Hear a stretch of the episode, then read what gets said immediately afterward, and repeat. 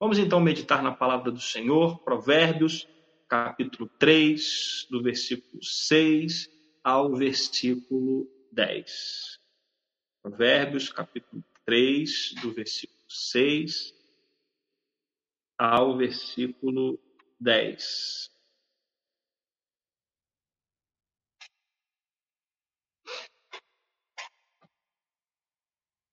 Vou esperar você encontrar. Provérbios, capítulo 3, do versículo 6 ao versículo 10.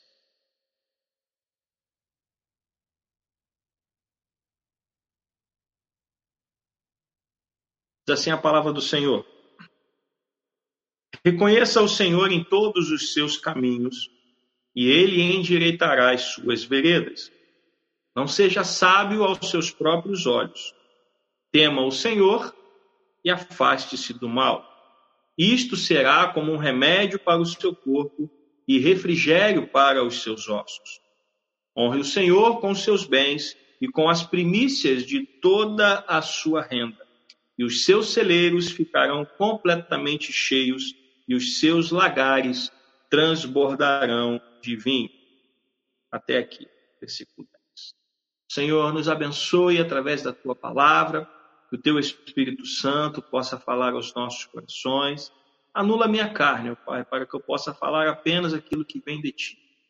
O teu Espírito Santo nos conduza, Senhor, nessa, nessa meditação da tua palavra. Em nome de Jesus. Amém. Graças a Deus.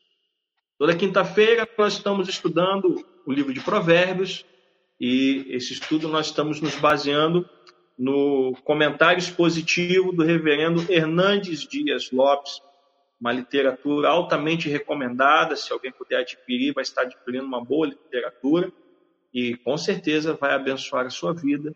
E nós estamos bebendo então dessas fontes. Bom, versículo 6, o reverendo Hernandes coloca como título A recompensa de andar com Deus. Vamos relembrar o versículo 6. Versículo 6 diz assim: Reconheça o Senhor em todos os seus caminhos, e ele endireitará as suas veredas. Há neste versículo duas verdades magnas, duas verdades máximas, duas verdades sublimes e vitais. O texto encerra um mandamento e uma promessa. O mandamento é: leve Deus a sério em todos os seus caminhos. E a promessa é: Deus dará a você uma caminhada reta e segura. Então, nesse versículo 6, há duas verdades vitais para as nossas vidas. A primeira verdade é um mandamento. Leve Deus a sério em todos os seus caminhos. Segunda verdade é uma promessa. Se você levar Deus a sério em todos os seus caminhos, então ele dará a você uma caminhada reta e segura. Aqueles que tropeçam no caminho, que se desviam e caem em abismos perigosos, é porque em dado momento deixaram de andar com Deus. Isso é o maior perigo que um cristão pode correr. A nossa caminhada ela vai bem até o momento em que a gente acha que não precisa mais andar com Deus ou que já podemos andar por conta própria. Poderíamos citar vários exemplos na Bíblia, mas me permita citar um exemplo que provavelmente todo mundo já ouviu falar, que é o exemplo do rei Davi. Davi foi um grande guerreiro, foi um grande homem, foi um homem que recebeu a alcunha de o homem segundo o coração de Deus. Em todas as guerras ele estava na frente da batalha, lutando e vencendo e conquistando. Ele foi o rei que conseguiu conquistar todo o território que havia sido prometido a Israel. Mas um dia ele decidiu não ir à guerra. Um dia ele abriu mão de suas funções um dia ele decidiu agir por conta própria. E foi nesse dia que a maior desgraça na vida dele aconteceu. Então nós precisamos entender que Provérbios 3, versículo 6 diz: leve Deus a sério. Porque se você levar Deus a sério, a sua caminhada será reta e segura. Não basta reconhecer Deus por um tempo e depois se esquecer nele. Nós temos que andar na presença dele todos os dias, sempre, sem vacilar, sem pestanejar. Nós não podemos é, é, fraquejar em nenhum momento. É no momento em que nós nos desligamos, é, é, é aquela fração de segundos. É, usando um exemplo da nossa época, é como se você estivesse dirigindo e você dá uma olhadinha para o celular. Aquela fração de segundos é suficiente para você colidir no carro da frente. Assim é a vida cristã. Uma fração de segundos que você deixou de olhar para Deus e andar com Deus pode levar você a um pecado que trará graves consequências para a sua, para a minha, para as nossas vidas.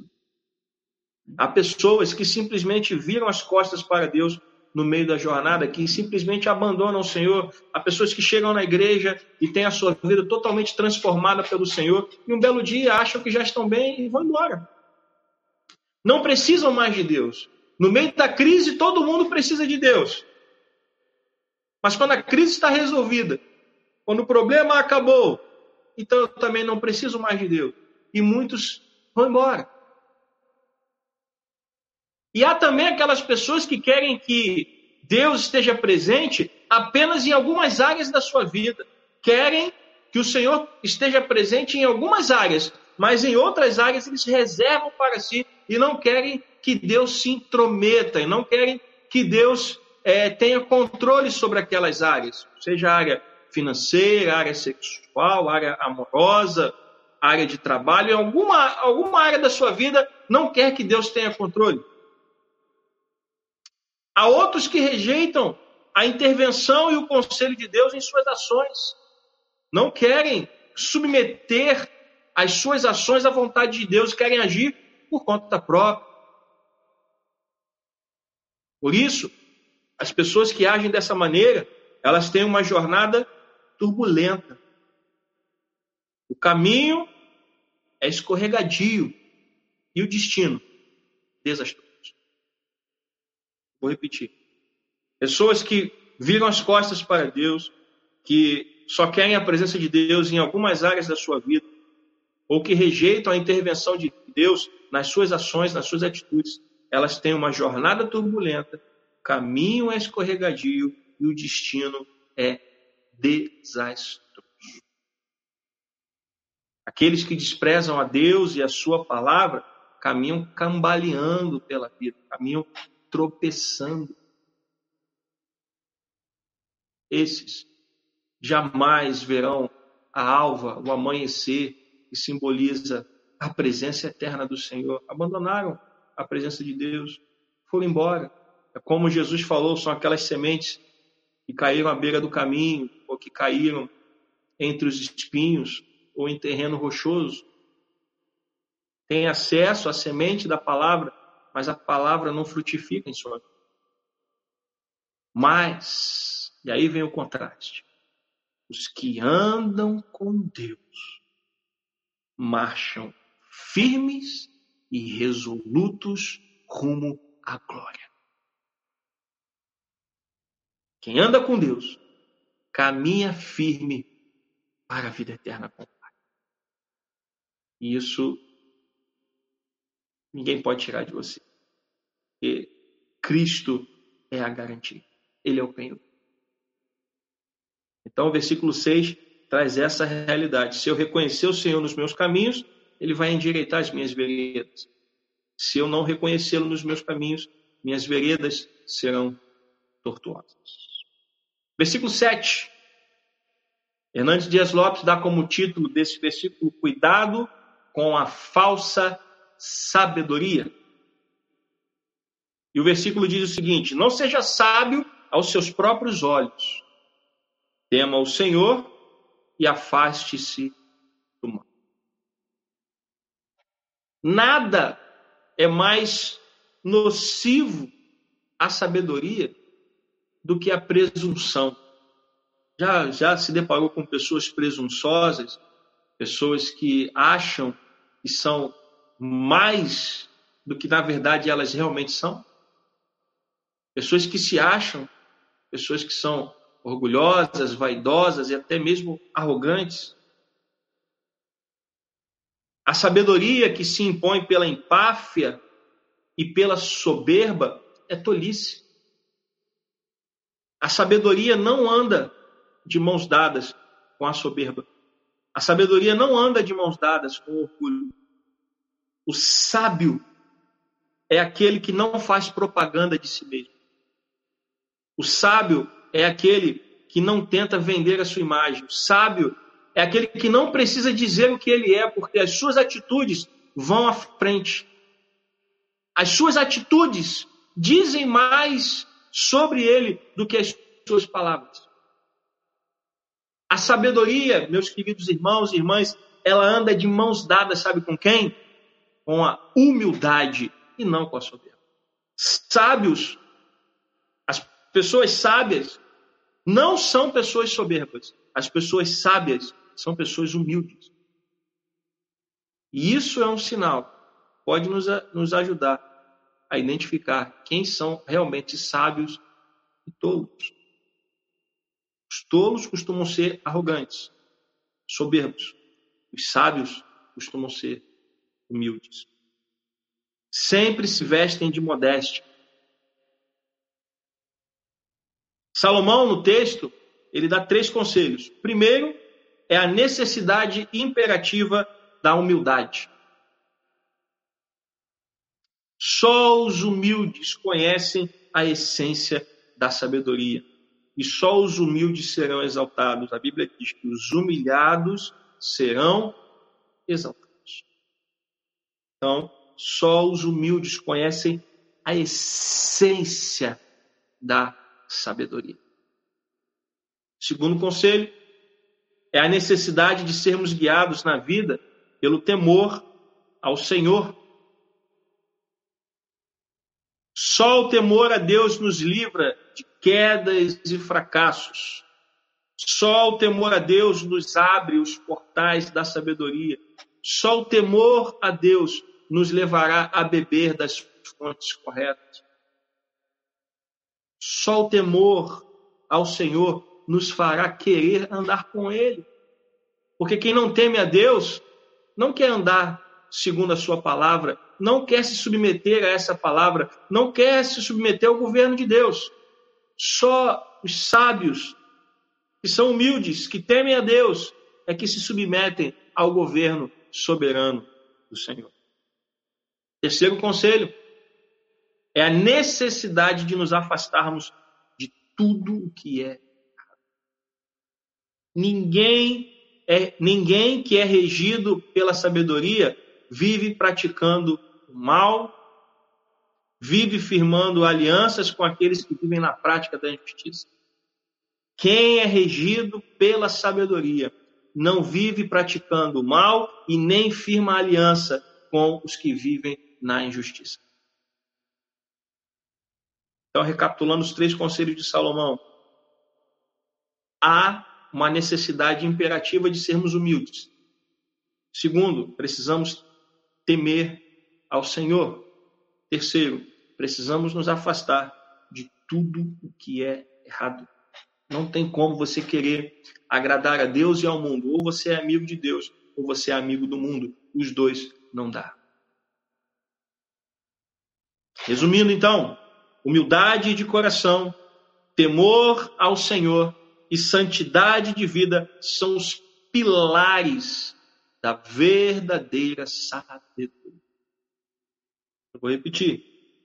Humildade de coração, temor ao Senhor e santidade de vida são os pilares da verdadeira sabedoria. Buscá-la em outras fontes é cavar cisternas rotas, cisternas quebradas, cisternas que não retêm água. Tocar trombetas para fazer apologia a si mesmo é insensatez. Você conhece pessoas que se exaltam o tempo todo mas não é se exalta de ficar exaltado, não, de ficar agitado, é se exalta de se, se, se colocar num pedestal, de se colocar num, num, num, num patamar mais elevado.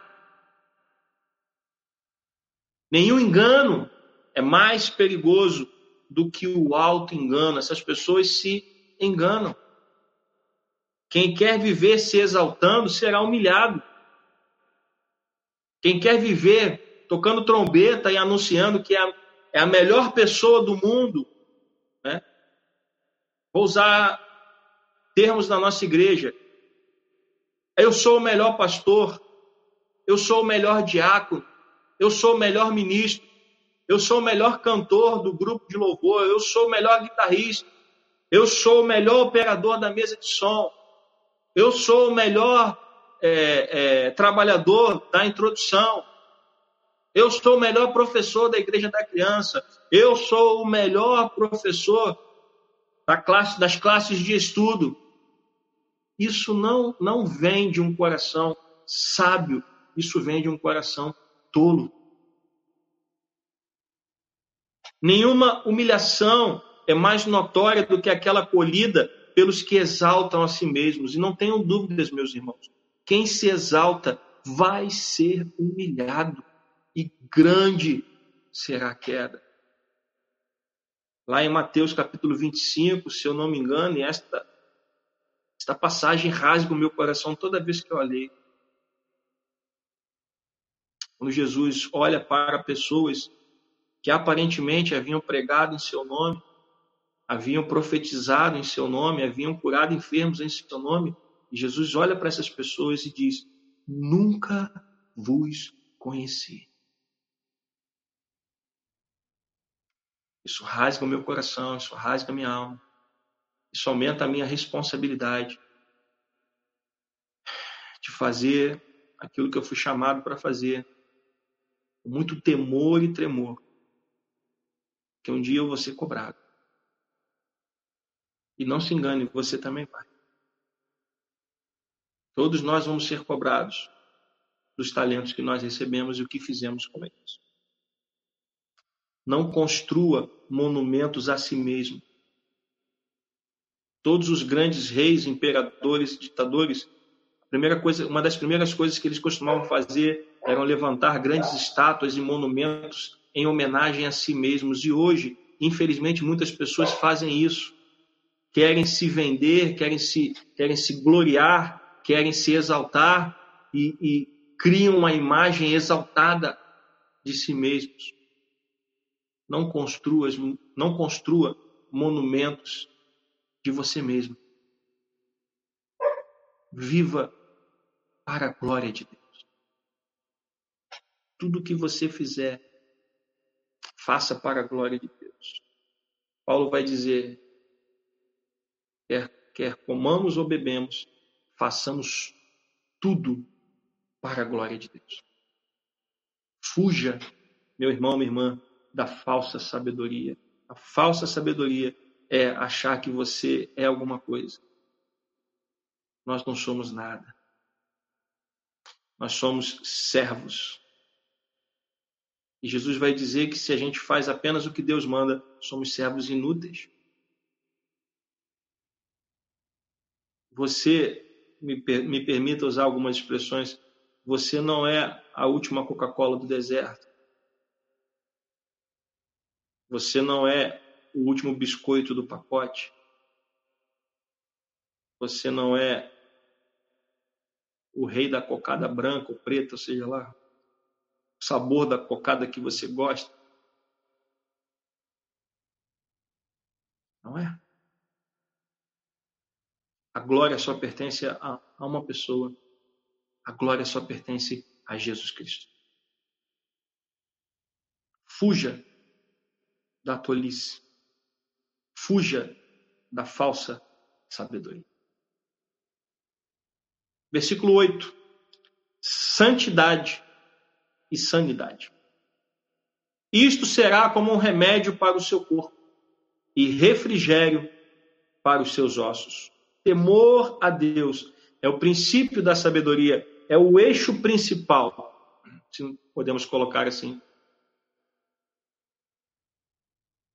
A essência da sabedoria é temer a Deus. Quem teme a Deus se afasta do mal. Quem se afasta do mal evita um monte de problemas na sua vida. Quem teme a Deus não desperdiça sua saúde em noitadas de aventuras. Eu vejo às vezes jovens cristãos querendo farrear, querendo curtir a vida, querendo estar na igreja e virando a noite no mundo. São coisas, meus, meus queridos jovens que estiverem me assistindo, incompatíveis.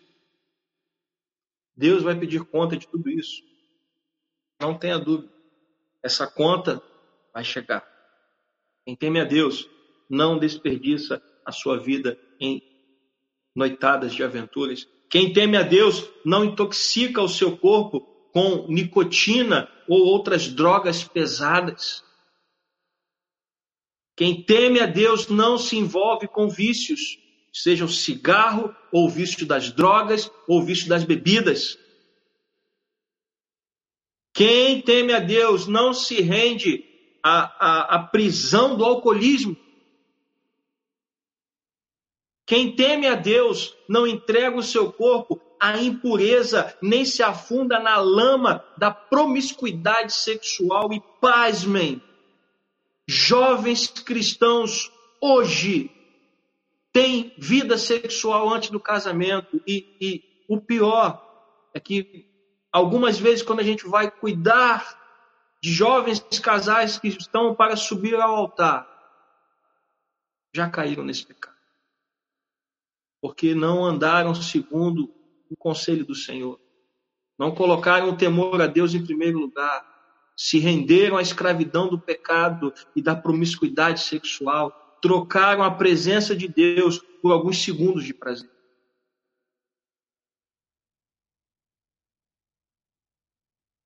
quantos jovens cristãos, nesse momento, estão se envolvendo no pecado da, da promiscuidade sexual. Ah, pastor, isso não tem nada a ver, os tempos são outros. Os tempos são, são outros, mas o Deus é o mesmo. Vivemos no século 21, mas o Deus que nós servimos continua sendo o mesmo. Porque a Bíblia diz que ele é o mesmo ontem, hoje e sempre. A Bíblia é a mesma. O que Deus exige de nós é a mesma coisa. Ah, pastor, o senhor deve ser um santo. Não. Não sou nenhum santo. Mas é necessário esforço. É necessário lutar para dizer não aos desejos da carne. Quem teme a Deus não entrega a sua língua à maledicência nem compra brigas desnecessárias para depois viver amargurado e nem entrega a sua língua à fofoca. Quem teme a Deus vigia a língua. Quem teme a Deus semeia amor e colhe compreensão. Quem teme a Deus não guarda mágoa no coração, mas abençoa a quem o maldiz. É o que Jesus falou. Vocês amam aqueles que amam a vocês? Que mérito há nisso? Eu quero ver vocês amarem aqueles que odeiam vocês. Eu quero ver vocês oferecerem a outra face quando forem agredidos no rosto. Quem teme a Deus não é estrangulado pela ansiedade, mas entrega seus cuidados ao Senhor. Sabe aquelas pessoas que vivem ansiosas porque não sabem esperar? Não sabem esperar porque não entregam os cuidados da sua vida ao Senhor e estão sempre querendo antecipar as coisas. Mas aqueles que temem ao Senhor sabem esperar no Senhor. E no devido tempo ele proverá. Você que é ansioso, é, eu confesso que em algumas áreas da minha vida eu sou um pouco ansioso. Você deveria fazer compras pela internet para demorar a chegar. Seria um excelente exercício para você aprender a esperar as coisas. Nós somos ansiosos, só que a nossa ansiedade tem que estar entregue aos cuidados do Senhor. Não há melhor remédio preventivo para a saúde espiritual do que a santidade. O único remédio para ter uma vida espiritual saudável é a santidade. É se separar do mundo para se consagrar a Deus. Não tem outra forma de dizer isso, meu irmão e minha irmã. Não tem outra maneira de falar isso. Santidade é o único remédio que vai levar você a ter uma vida espiritual saudável.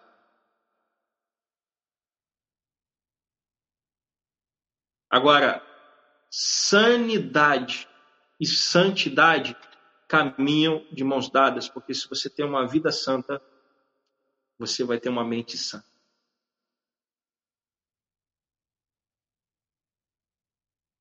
Hernandes Dias Lopes ele escreve que a diferença entre sanidade e santidade é apenas a letra T, né? O T. Ver se eu consigo acertar aqui com, com meus dedos, né? A letra T.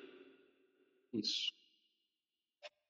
Ele, Hernandes Dias Lopes diz que a diferença entre sanidade e santidade é a letra T. Se você pegar a palavra santidade e tirar a letra T, ele, a palavra vai virar sanidade. E aí ele diz que esse D é um símbolo da cruz. Para que você tenha sanidade, você precisa acrescentar a letra T, que é a cruz. Quando você faz isso, você vai ter sanidade e santidade. Eu achei interessante o exemplo que ele colocou. Quando a cruz de Cristo governa a nossa vida, nós encontramos saúde para o corpo e refrigério para os ossos e uma mente sã. Veja quanta coisa a santidade faz por nós. Quando vivemos em santidade, temos um corpo são, temos uma vida santa e temos uma mente sã. Versículo 9. Hernandes Dias Lopes vai chamar de uma ordem divina para ser observado. Honre o Senhor com os seus bens e com as primícias de toda a tua renda. E isso hoje em dia é fruto de muito debate, muita discussão. Mas a verdade é que alguns princípios bíblicos estabelecidos por Deus é, deveriam ser observados por nós, sem, sem ah, ah, tentar achar uma maneira de não obedecer, porque na verdade é isso que a gente faz. A gente tenta encontrar uma maneira de não obedecer. Mas, por exemplo, é, um princípio bíblico estabelecido por Deus no, no, no Decálogo, nos Dez Mandamentos, é não adulterar. Está escrito lá: não adulterarás. Quer você queira ou, ou não, Deus ainda espera que nós, mesmo é, é, vivendo já na época do, do, Novo Testamento, da Nova Aliança, como alguns chamam, né? na época da graça, alguns gostam de separar, né?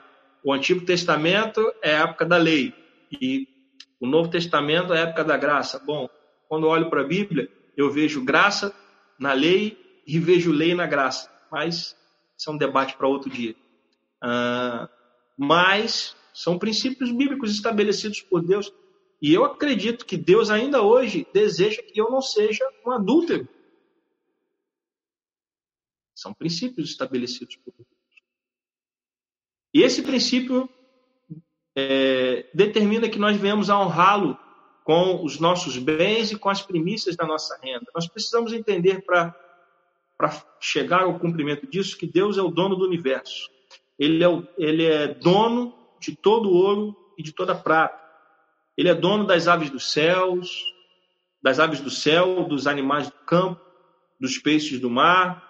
Ele criou todas as coisas, ele deu a vida a tudo e sustenta todas as coisas com as suas mãos poderosas. Nós somos apenas mordomos de Deus. O mordomo, ele não cuida dos seus próprios bens. O mordomo, ele cuida dos bens do seu Senhor. E se um mordomo faz o seu trabalho bem feito, ele continua empregado. Mas, na verdade, o mordomo está cuidando de algo que não é dele, ele está cuidando de algo que pertence a outra pessoa. Tudo que nós fazemos, tudo que nós temos e cuidamos, na verdade, na verdade, pertence a Deus. Nós somos apenas mordomos dos bens de Deus. E por isso nós precisamos ser encontrados fiéis nessa mordomia que o Senhor nos deu, mas não na mordomia no sentido que a gente, principalmente os cariocas, né? Carioca, quando ouve a palavra mordomia, é, entende logo que é se dar bem, é viver na folga, é viver de bobeira. Não é disso que nós estamos falando. Mordomia é governo, mordomia é cuidar de algo. Então, devemos ser encontrados fiéis no sentido de, de sermos achados fiéis, cuidando daquilo que pertence ao Senhor, o nosso Deus. Salomão, então, aqui ensina dois princípios. Primeiro, é que devemos honrar o Senhor com os nossos bens. Esses bens nos foram confiados por Deus e devem estar a serviço de Deus. Retê-los de forma gananciosa e avarenta é desonrar a Deus. É, vou dar aqui um exemplo para a gente poder entender melhor. É como aquelas pessoas que Deus abençoa e ela consegue comprar um carro novo. Só que ela fica tão, essa pessoa fica tão apaixonada pelo carro que nem ela mesma pode chegar perto do carro. E aí, de repente, Deus precisa que você use o seu carro para fazer a obra dele e você diz: Não, eu não posso botar o meu carro para fazer isso, porque afinal de contas o meu carro é novo. E se eu usar o meu carro, pode acontecer alguma coisa com ele, mas será que Deus não te deu esse carro novo justamente para que você possa usá-lo na obra do Senhor? Estou falando de carro porque nós, homens, a gente fica tendo negócio com o carro, né? Que não pode arranhar, não pode encostar, não pode sujar. Só que eu não sou muito assim com o carro, não. Eu acho que o carro tem que me servir e servir a Deus. Mas eu conheço pessoas que não tiram nem o carro da garagem. E se Deus deu esse carro para você, para você servir ao Senhor com esse bem?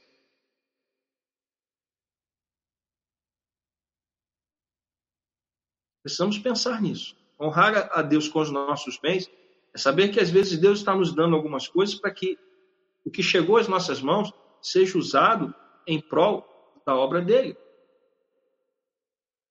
Talvez Deus tenha dado a você uma casa e talvez ele espere que você use essa casa para a obra dele.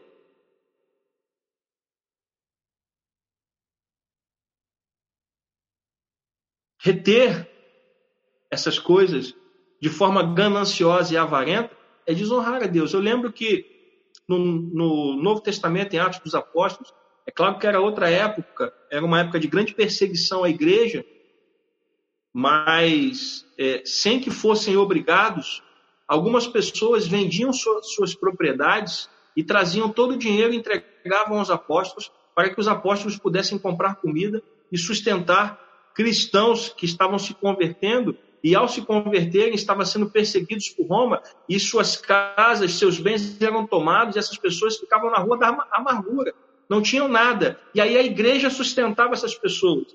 E para que a igreja tivesse recursos, algumas pessoas tocadas no seu coração venderam as suas propriedades e entregaram na mão dos apóstolos. Eu não estou dizendo com isso que você tem que vender a sua propriedade e entregar à igreja. Não. Eu estou usando um exemplo. Essas pessoas entenderam que os bens que elas receberam agora estavam a serviço do reino de Deus.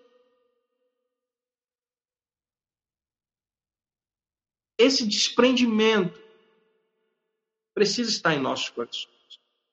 Devemos honrar a Deus, não apenas com as nossas palavras, mas, sobretudo, com os nossos bens colocando o que nós temos em Suas mãos e à disposição da Sua obra, com generosidade. Precisamos colocar aquilo que nós temos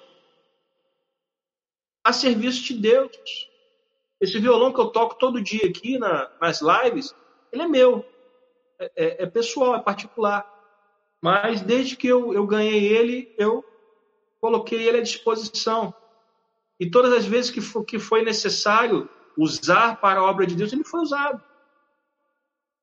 É, é essa disponibilidade que nós temos que ter. Se Deus nos permitiu ter algumas coisas, vamos usar esses bens para a obra de Deus quando for necessário. Eu não estou dizendo que você tem que chegar e, e chegar na igreja e dizer, olha, eu tenho isso aqui, toma, é da igreja. Não, não é isso. Esse bem foi dado a você para você servir a Deus como um mordomo fiel para cuidar daquilo que é dele. Então, quando ele quiser usar, deixa ele usar da maneira que ele quiser. Ele vai continuar confi é, sendo confiado a você. Mas tal, talvez em algum momento Deus deseje que ele seja utilizado para a glória do Senhor. E precisamos estar atentos. O segundo princípio aqui estabelecido é que devemos honrar a Deus com as primícias da nossa renda. Devemos ser fiéis a Deus na devolução dos dízimos e entenda que o dízimo ele foi criado porque uma das, das 12 tribos não recebeu terra por herança. Então, todas as outras tribos contribuíam para que a tribo de Levi não, não ficasse sem ter o que comer. E o que Deus pedia era 10%, que era um percentual que é justo para todo mundo. Não importa se a pessoa ganha mil ou cem mil. Quando você tira, é o mesmo percentual. São os mesmos 10%. E aí nós precisamos entender que os dízimos não são a sobra, mas são as primícias. E o que isso significa? Significa ter um coração generoso para não devolver a Deus com um coração pesado. Há pessoas, eu lembro do meu querido bispo Luiz Paulo brincando na igreja, que há pessoas que iam levar oferta e parecia que tinha que pegar o braço com, com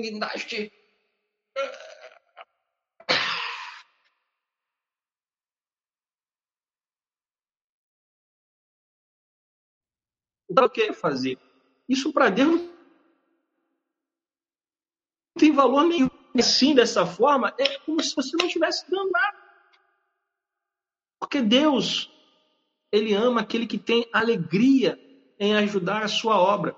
Se você parar para pensar, na igreja nós não temos lista de dizimistas, nós não fazemos cobrança de dízimos, nada disso, porque nós entendemos que isso é algo entre você e Deus.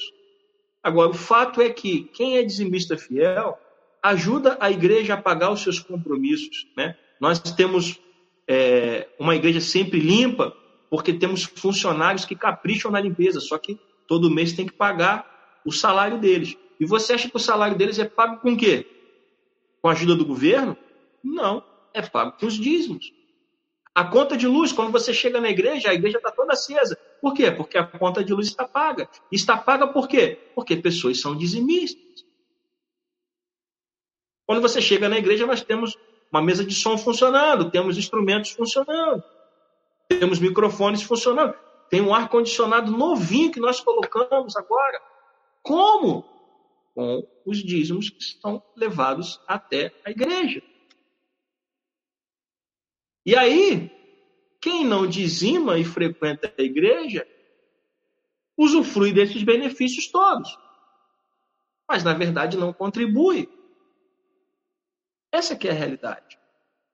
Então, quando a Bíblia estabelece esse princípio, estabelece um princípio justo para todos poderem participar, para que a casa do Senhor esteja funcionando. Eu sei que, infelizmente, hoje nós temos. Não quero citar nomes, eu não vou citar nomes, mas há pastores e pessoas aí estão enriquecendo às custas da boa-fé do povo. Eu sei que isso é um problema. Mas nós não podemos colocar todo mundo no mesmo saco. Nem todo pastor é ladrão, nem toda igreja é desonesta. E eu falar isso parece que eu estou legislando em causa própria, mas eu posso dizer uma coisa para você, meus irmãos. Eu estou nessa denominação, e agora eu falo da denominação Nova Vida há mais de 30 anos. E não conheço outra igreja, eu sei que tem outras, mas eu, eu, eu sei que essa, essa denominação zela pela integridade. Nós somos exortados toda semana pelo nosso bispo primaz a sermos, a sermos homens íntegros e fiéis e prestarmos contas a Deus. Então, nós precisamos entender que o que está estabelecido na Bíblia é para que a igreja possa se manter. Não é para o pastor ficar rico. Até porque se o pastor entra no ministério para ficar rico, o desejo do seu coração já está errado. E aí, a Bíblia define que há, três formas erradas de tratar com dízimos: retê-los, subtraí-los e administrá-los. Não podemos reter, não podemos subtrair, calcular a menos, e nem administrá-lo. Ou seja, ah, eu vou, eu vou dizer o que, que vai ser feito com o meu dízimo. Não, isso tudo é levado para a igreja e a igreja administra. Ah, mas se o pastor tiver agindo errado, meu irmão, a mão de Deus vai pesar sobre ele. Se eu administrar errado os recursos da nossa igreja, a mão de Deus vai pesar sobre minha cabeça. E, e, e com Deus não se brinca. Pode achar que um homem que fizer isso vai ter vida fácil. Ele pode levar essa situação adiante por algum tempo, mas em algum momento a mão de Deus vai pesar. Quando honramos a Deus com as primícias da nossa renda, estamos dizendo que tudo o que temos veio de Deus e que tudo que temos é de Deus e a Ele deve ser consagrado de volta. Estamos é, colocando a nossa vida financeira nas mãos de Deus. E aí vem o versículo 10, uma promessa divina que pode ser desfrutada e os seus celeiros ficarão completamente cheios, e os seus lagares transbordarão de vinho. Depois da ordem divina, temos agora a promessa divina. Quando devolvemos a Deus o que lhe pertence, temos a promessa de que Ele mesmo nos galardoa, nos abençoa. Quando entregamos a Deus as primícias de toda a nossa renda, Ele mesmo multiplica a nossa sementeira. Quando honramos a Deus com os nossos bens, Ele mesmo enche fartamente os nossos celeiros e faz transbordar os nossos lagares. Deus nunca fica em dívida com ninguém. Agora, não se engane, Deus não faz troca. Há pessoas que acham que pelo simples fato de trazer o dízimo vão ficar ricas. Não, eu estou trazendo meu dízimo todo mês certinho e eu exijo que Deus me dê uma vida financeira abençoada. Deus não faz troca. Se você está levando o seu dízimo como uma obrigação, me perdoe que eu vou dizer, era melhor você não levar. Porque dízimo não é uma obrigação. Dízimo tem que ser algo prazeroso. Tem que ser algo que flua de um coração generoso. Porque se você está levando o seu dízimo para tentar arrancar algo de Deus, Esquece, porque não vai acontecer. Não, eu vejo pessoas não, tenho, já cheguei a ouvir que tem gente que não vai à igreja, mas manda o dízimo. Eu não entendo isso, sinceramente, me perdoe. Eu sei que tem gente sincera que não vai à igreja, mas manda o dízimo, porque acha que Deus vai abençoar a sua vida financeira. Não é só a sua vida financeira que precisa de, de, de bênção, não toda a sua vida precisa ser colocada em ordem. E essas pessoas acham que é só a vida financeira está precisando de Deus. Toda a sua vida precisa de Deus. Então, me perdoe, eu não entendo. Quando pessoas chegam e dizem, ah, meu marido, minha esposa, fulano, beltrano, ele não é da igreja, mas ele manda o dízimo, porque ele entende o dízimo. Bom, se ele entende o dízimo, ele deveria estar na igreja. Porque não tem como dissociar Deus só vai abençoar a vida financeira e o resto da vida, como é que fica? Fica a teu critério? Faz o que você quiser? Vive da maneira que você quer? Com Deus não. E aí deixa-me retomar, fechar o parênteses e retomar o texto. Ninguém sai perdendo ao confiar na fidelidade de Deus. Aqueles que têm experiência de ser dizimistas já provaram que Deus sempre vai além, concedendo aos seus filhos bênçãos espirituais incontáveis, alegria indizível nas provas e evidências incontáveis do seu cuidado. Quem experimenta de Deus sabe que Deus abençoa. Mas não como troca, como fruto de um coração generoso. Os celeiros que Deus enche, eles transbordam. Mas se você for tiver um coração generoso, não um coração que está querendo mercadejar. Há pessoas que trazem o dízimo para mercadejar com Deus. Deus não vai abençoar você. Que isso, pastor? Quem quer mercadejar com Deus não vai ser abençoado. Quando você trouxer o dízimo à casa do Senhor, traga com uma, um, apenas um pensamento na sua mente: eu quero ser uma pessoa generosa e fiel. Aconteça o que acontecer, eu não sei o que vai acontecer. Se Deus acrescentar ou se Deus não acrescentar, eu quero ser generoso e fiel. E as bênçãos de Deus não se limitam à prosperidade financeira, como eu disse, elas retratam, sobretudo, as bênçãos espirituais. Ser uma pessoa abençoada não é ser uma pessoa cheia de dinheiro. Ser uma pessoa abençoada é uma pessoa que vive em santidade, que vive sobre o governo de Deus, que vive debaixo da vontade de Deus, que anda de acordo com a sua palavra, que anda obedecendo as suas leis e aos seus mandamentos, e também tem uma vida financeira abençoada. Há pessoas acham Há pessoas que acham que dízimo só diz respeito a uma vida financeira abençoada. Dízimo diz respeito a uma vida cristã abençoada em todos os sentidos. E se você quer mercadejar com Deus, não vai rolar. Perdoe a expressão, mas não vai rolar. Em Deus nós temos tudo, tudo que nós precisamos. Ele é a nossa herança e Ele é a nossa maior recompensa. Eu, eu me sinto agraciado porque eu tenho que é mais precioso em todo o universo eu tenho a certeza de que Ele me salvou. Eu tenho a certeza de que Ele me redimiu do pecado. Eu tenho a certeza de que Ele tem andado comigo, que Ele tem guiado os meus passos. Isso não tem preço. Deus é a nossa maior recompensa, meu irmão. Deus é o que de melhor nós podemos receber. Amém?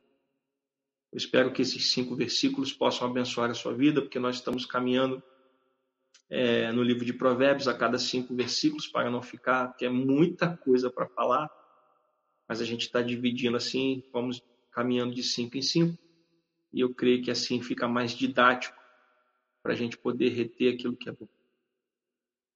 Amém? Eu espero que essa palavra tenha falado ao seu coração, assim como tem falado ao meu. Eu espero que essa palavra esteja falando a você assim como falada